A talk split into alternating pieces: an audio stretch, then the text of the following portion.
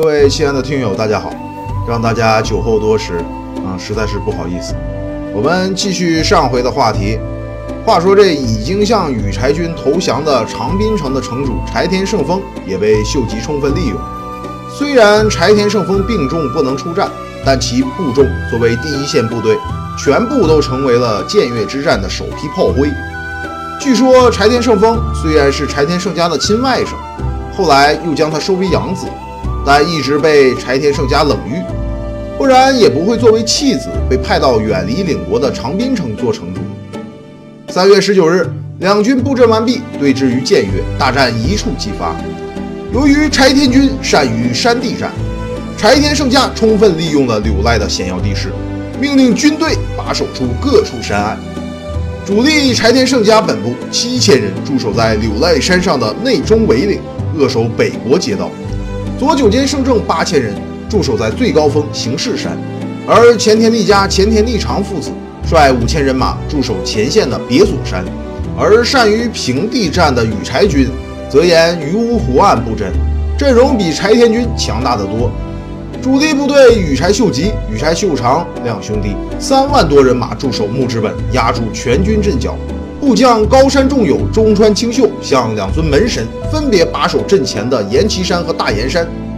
绝秀正所部五千人驻守在东野山，从高处监视羽柴军的一举一动。丹羽长秀七千人马则镇守在建岳山上，警备琵琶湖东岸。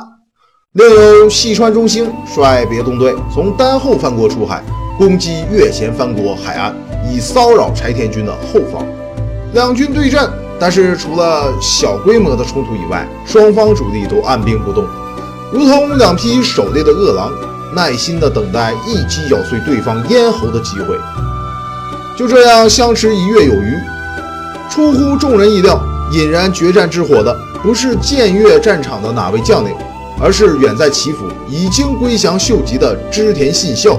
原来织田信孝早先迫于羽柴秀吉的兵力，不得已投降，但他从未放弃过待机再战的念头。此时羽柴军主力和柴田军对峙于建越，后方空虚，织田信孝决心把握这个良机，起兵响应柴田胜家。四月初，信孝军竖起了反旗。纵兵劫掠了稻叶一铁的增根城和世家行广的大原城的周围民居。羽柴秀吉见后院又着火了，只得从建越战场撤回。四月十七日，羽柴秀吉本部两万人进驻大原城，并将织田信孝的母亲等诸位人质全部斩首。愚蠢的织田信孝并不清楚，羽柴秀吉第一次放过他，并不是因为有颗菩萨心肠。只不过是因为信孝是织田信长的亲生儿子，看在前主公的面子上，秀吉才放了他一马。但这次织田信孝悍然撕毁合约，在秀吉看来，已经失去了出兵的大义名分。但是羽柴秀吉本部撤离建越战场，立刻打破了两军之间摇摇欲坠的平衡。首先有异动的是处于羽柴军最前线柴田胜丰的旧部山路正国。作为原来的柴田军的部将，秀吉对这些降将的不信任是极其明显的。而山路正国也不想与以前的战友以死相拼，所以在秀吉离开建越不久，山路正国就带了数十名亲信逃离了羽柴军，投到了左九间胜政的营里，并报告了羽柴军的最新动向。左九间胜政闻报，觉得消灭羽柴军的天赐良机终于来了。原羽柴秀吉本部驻守木之本，居中联系建越山、大岩山和岩崎山各部，互为犄角，坚如磐石。但此时羽柴秀吉已经不在了，正是分割消灭这几个山头驻军的绝好时机。此机会稍纵即逝，待得羽柴秀吉回兵，再想破阵就难上加难了。左九间胜政立刻面见柴田胜家，要求出动。经过反复军议。柴田胜家采纳了左九间胜政的建议，会议决定左九间胜政所部率不破胜光军共八千人突袭大岩山的中川清秀军，彻底断开建岳山和岩崎山之间的联系，并将其守军分割为歼。作为接应部队，柴田胜家本部突入湖州，牵制东野山的绝秀正军；右翼的柴田胜正并前田利家、前田利长父子则佯攻建岳山，牵制丹羽长秀和桑山重晴两军。四月二十日凌晨一点，柴田军全军出动，左九间胜正一马当先，成功的绕过了鱼芜湖西岸，突击大岩山。先锋不破胜光等率先攻上山头，自以为身处后方的中川清秀做梦也没料到，柴田军如神兵天降，猝不及防之下，寨中呢是一片混乱。面对数倍于己的柴田军，中川清秀只得拼死抵抗，并同时向岩崎山的守将高山重友和剑岳山上离自己最近的桑山重晴求援。不料高山重友见柴田军来势汹汹，不但见死不救，还撤下了岩崎山，逃向羽柴秀长的驻地田上山。桑山重晴则借口自己也受到攻击，抽不出兵力。中川清秀是左等右等都见不着援军的踪影啊，终于死于乱军之中，享年四十二岁。大岩山守军随之溃散。此时的战场形势对羽柴军是极为不利的。由于缺少强有力的后援，中川清秀和高山重友两部都已经溃散，整个前军已经陷入柴田军的半包围之中。立下首功的左九间胜政踌躇满志，打算扩大战果，配合柴田胜家主力围攻绝秀正军，或者配合柴田胜政围攻丹羽长秀军，至少再吃掉羽柴军一部。左九间胜政还派出了使者。企图诱降桑山重晴和其他原柴田军的诸位将领，但是大出左九间胜政所料，柴田胜家却在此时下达了全军后撤的命令。原来久经战阵的柴田胜家看出了此时柴田军表面胜利后的隐忧，虽然羽柴军中军两部被击溃，但前军与左右两翼还是丝毫未损。反而形成了对孤军深入的左九间胜正部的反包围。更奇怪的是，柴田军右翼的前田利家部并未按照约定的计划出兵。柴田胜家的传令兵催了好几次，前田军还是纹丝不动。这不仅使柴田胜家暗暗有些担心：难道战前盛传前田利家的背叛，将转而投靠右石好友羽柴秀吉的谣言都是真的？由于前田利家按兵不动，右翼战线的羽柴军明显处于劣势。假如此时羽柴秀吉忽然回军，加上丹羽长秀、绝秀正封锁于芜湖东西两岸，那么左九间胜正就会成为打狗的肉包子，一去不回头了。但是年少气盛的左九间胜正却不是这么认为的。根据最新的探报，羽柴秀吉本部此时还在大原城，就算秀吉听到败报。立刻赶回建越战场，也至少是两天以后的事儿了。有这个时间，柴田军可能已经完全控制战场形势了。所以，听凭柴田胜家几次催促，左九间胜政就是不肯退兵，反而劝说柴田胜家本部应该立刻大举进攻建岳山，定能一举击溃羽柴军。左九间胜政毕竟还是太嫩了，他完全忘记了羽柴秀吉中国大反攻时的神速。如果羽柴军数个月以前，能飞越半个日本，大原城和建岳战场之间仅仅五十多公里，又算得了什么呢？原本为了镇压织田信孝反乱而回师大原城的羽柴秀吉，的确是准备尽快进攻岐阜城的。可是由于位于两城之间的这个河水啊暴涨，羽柴军不得不停止渡河，此时还逗留在大原城。二十日午前，忽然传来了中川清秀兵败身死的消息。幸亏老天爷的这场暴雨，羽柴秀吉还未深入美浓，才能及时赶回建越战场，更避免了从战场匆忙撤退，被织田信孝从后面追杀的危机。兵贵神速，羽柴秀吉立刻组织回师建越。下午两点，羽柴军骑兵部队首先出发，四点，步兵一万五千人跟着奔赴建越。军师黑田孝高更派快马通知沿途百姓，多准备干粮火把。接济路过的羽柴军之后必有重赏，此计大大的提高了这个羽柴军的这个行军速度。百姓们听说出身农民的秀吉即将成为天下之主，此乃日本民族环古未有的奇迹啊！纷纷都拿出自己的食物衣裳以迎王师，由于这个百姓们的接济，仅五个小时，羽柴军已经全军赶回建越。此时的左九间胜政对于羽柴秀吉的动静还是一无所知，但柴田胜家传令撤军的使者不绝于道。暴怒的柴田胜家甚至以自杀相威胁，命令左九间胜政立刻撤兵。左九间胜政这才借口属下将士昨夜彻夜奋战，直到清晨，疲惫不堪，要求休息一夜再下山。柴田胜家不许，并且派出了自己的义子柴田胜敏催促退兵。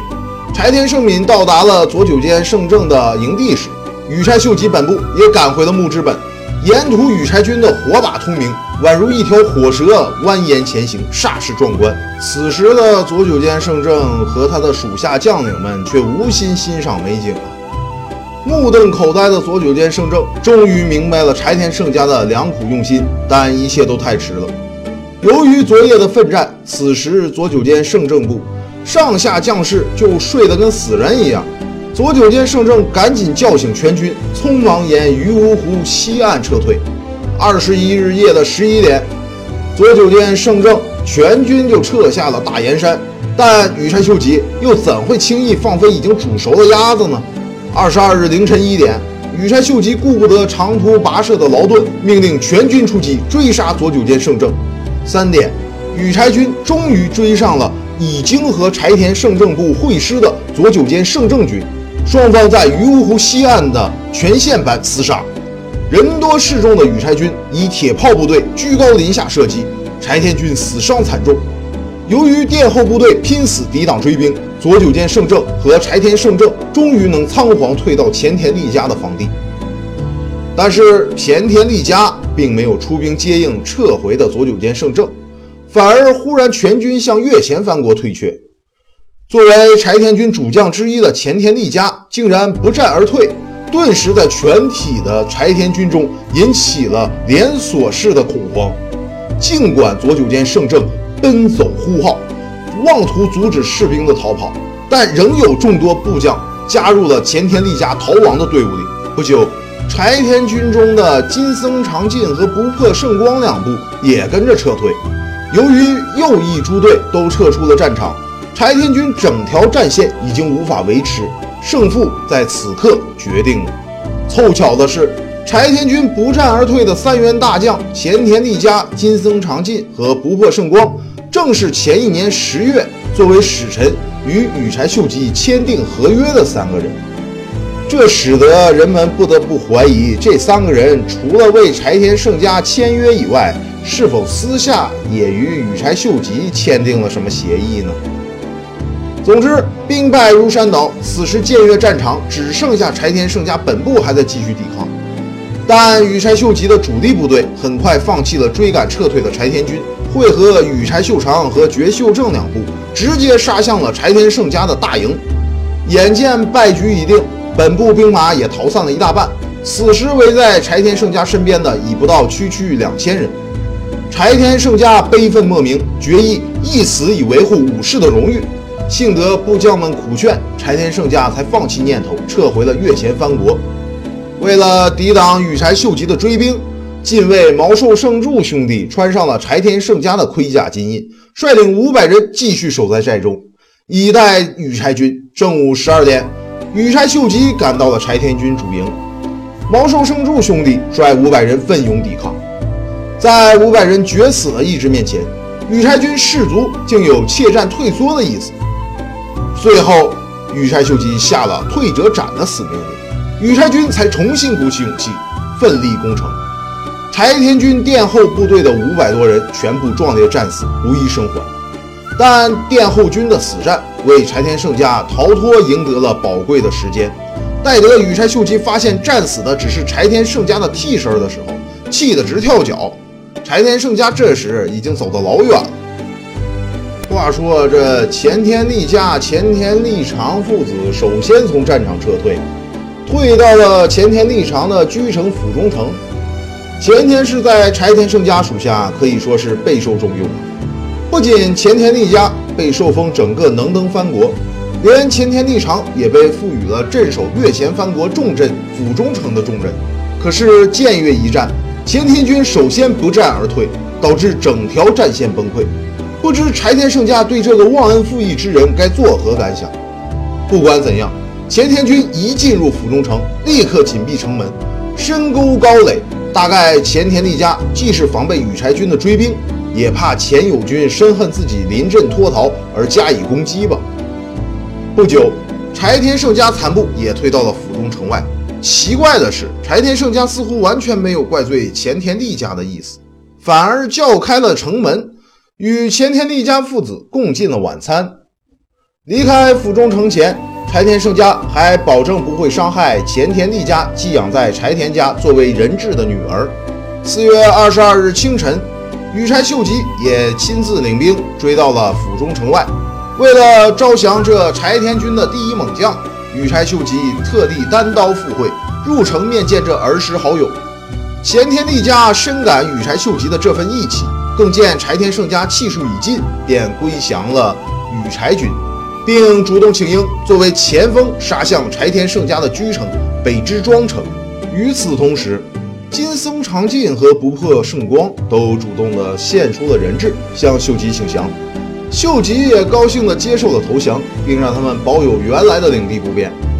四月二十三日，羽柴军的前锋前田利家包围了北之庄城，而柴田军防守兵力仅三千余人。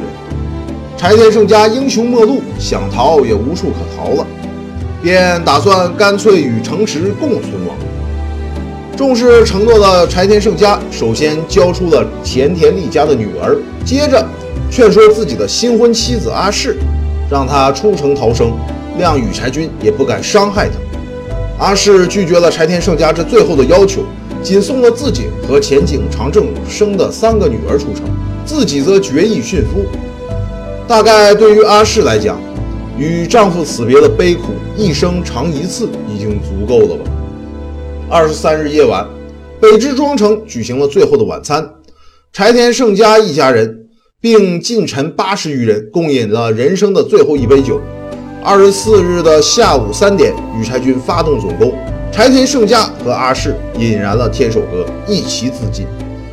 北之庄城沦陷。时年，柴田胜家六十一岁。阿市三十六岁，织田柴田胜丰已于建越之战正式打响前的四月十六日病逝。柴田胜正死于建越的乱军之中。左久间胜正和柴田胜敏孤身逃亡，不幸被农民俘虏，献给了秀吉。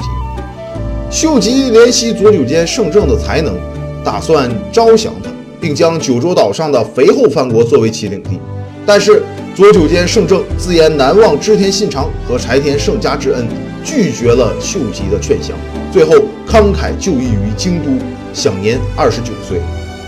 啊，这里我们要特地说一下啊，这时候的九州岛此时的统治者是岛津氏，这羽柴秀吉开出的就是一空头支票。啊，继续内容，柴田胜敏呢也在佐和山城被斩首，自此柴田家彻底灭亡。有意思的是，羽柴秀吉后来做媒，把左久间胜正的次女虎姬嫁给了中川清秀的次子中川秀成，把这两家冤家结成了儿女亲家，实在是战国时代少见的黑色幽默。当然，羽柴秀吉也没忘记向柴田胜家的其他盟友秋后算账。闻知柴田胜家已死的消息后，织田信孝和龙川一先后向羽柴秀吉投降，但都没有得到秀吉的宽恕。四月二十九日，织田信孝被逼自杀，享年二十六岁。死前，织田信孝诅咒秀吉如此残害前主公的后代必遭报应。但羽柴秀吉肯定不信这些，不然也成不了大事儿了。这龙川一役得到的待遇相对好些，仅是被没收了领地伊势藩国，转封到南近江藩国的五千石。可怜这龙川一役，从一方大明之尊被降格成为一个微不足道的地方豪族。从此给秀吉打工，郁郁终生。柴田胜家一党除了佐佐成正以外，几乎被扫荡一空。战后，秀吉褒奖了十余员在建越奋战有功的年轻将领，包括加藤清正、福岛正则等人，都受封了三千石以上的领地。其中，福岛正则居功至伟，受封五千石。可惜的是，石川和樱井两人都战死在建越。所以后人把除他们之外的七人统称为“剑岳七本枪”，成为日本几百年来家喻户晓的传说英雄。同样，在战斗中表现亮眼的还包括石田三成、大谷吉继等这些新秀，后来都成为了羽柴秀吉的栋梁之臣。建越之战，羽柴秀吉取得了全面胜利，也顺理成章地接管了织田信长生前的全部家业，共二十多个藩国。下一步自然就是继承信长的遗志，天下不武了。历史的车轮再次回到了分久必合的正轨上来。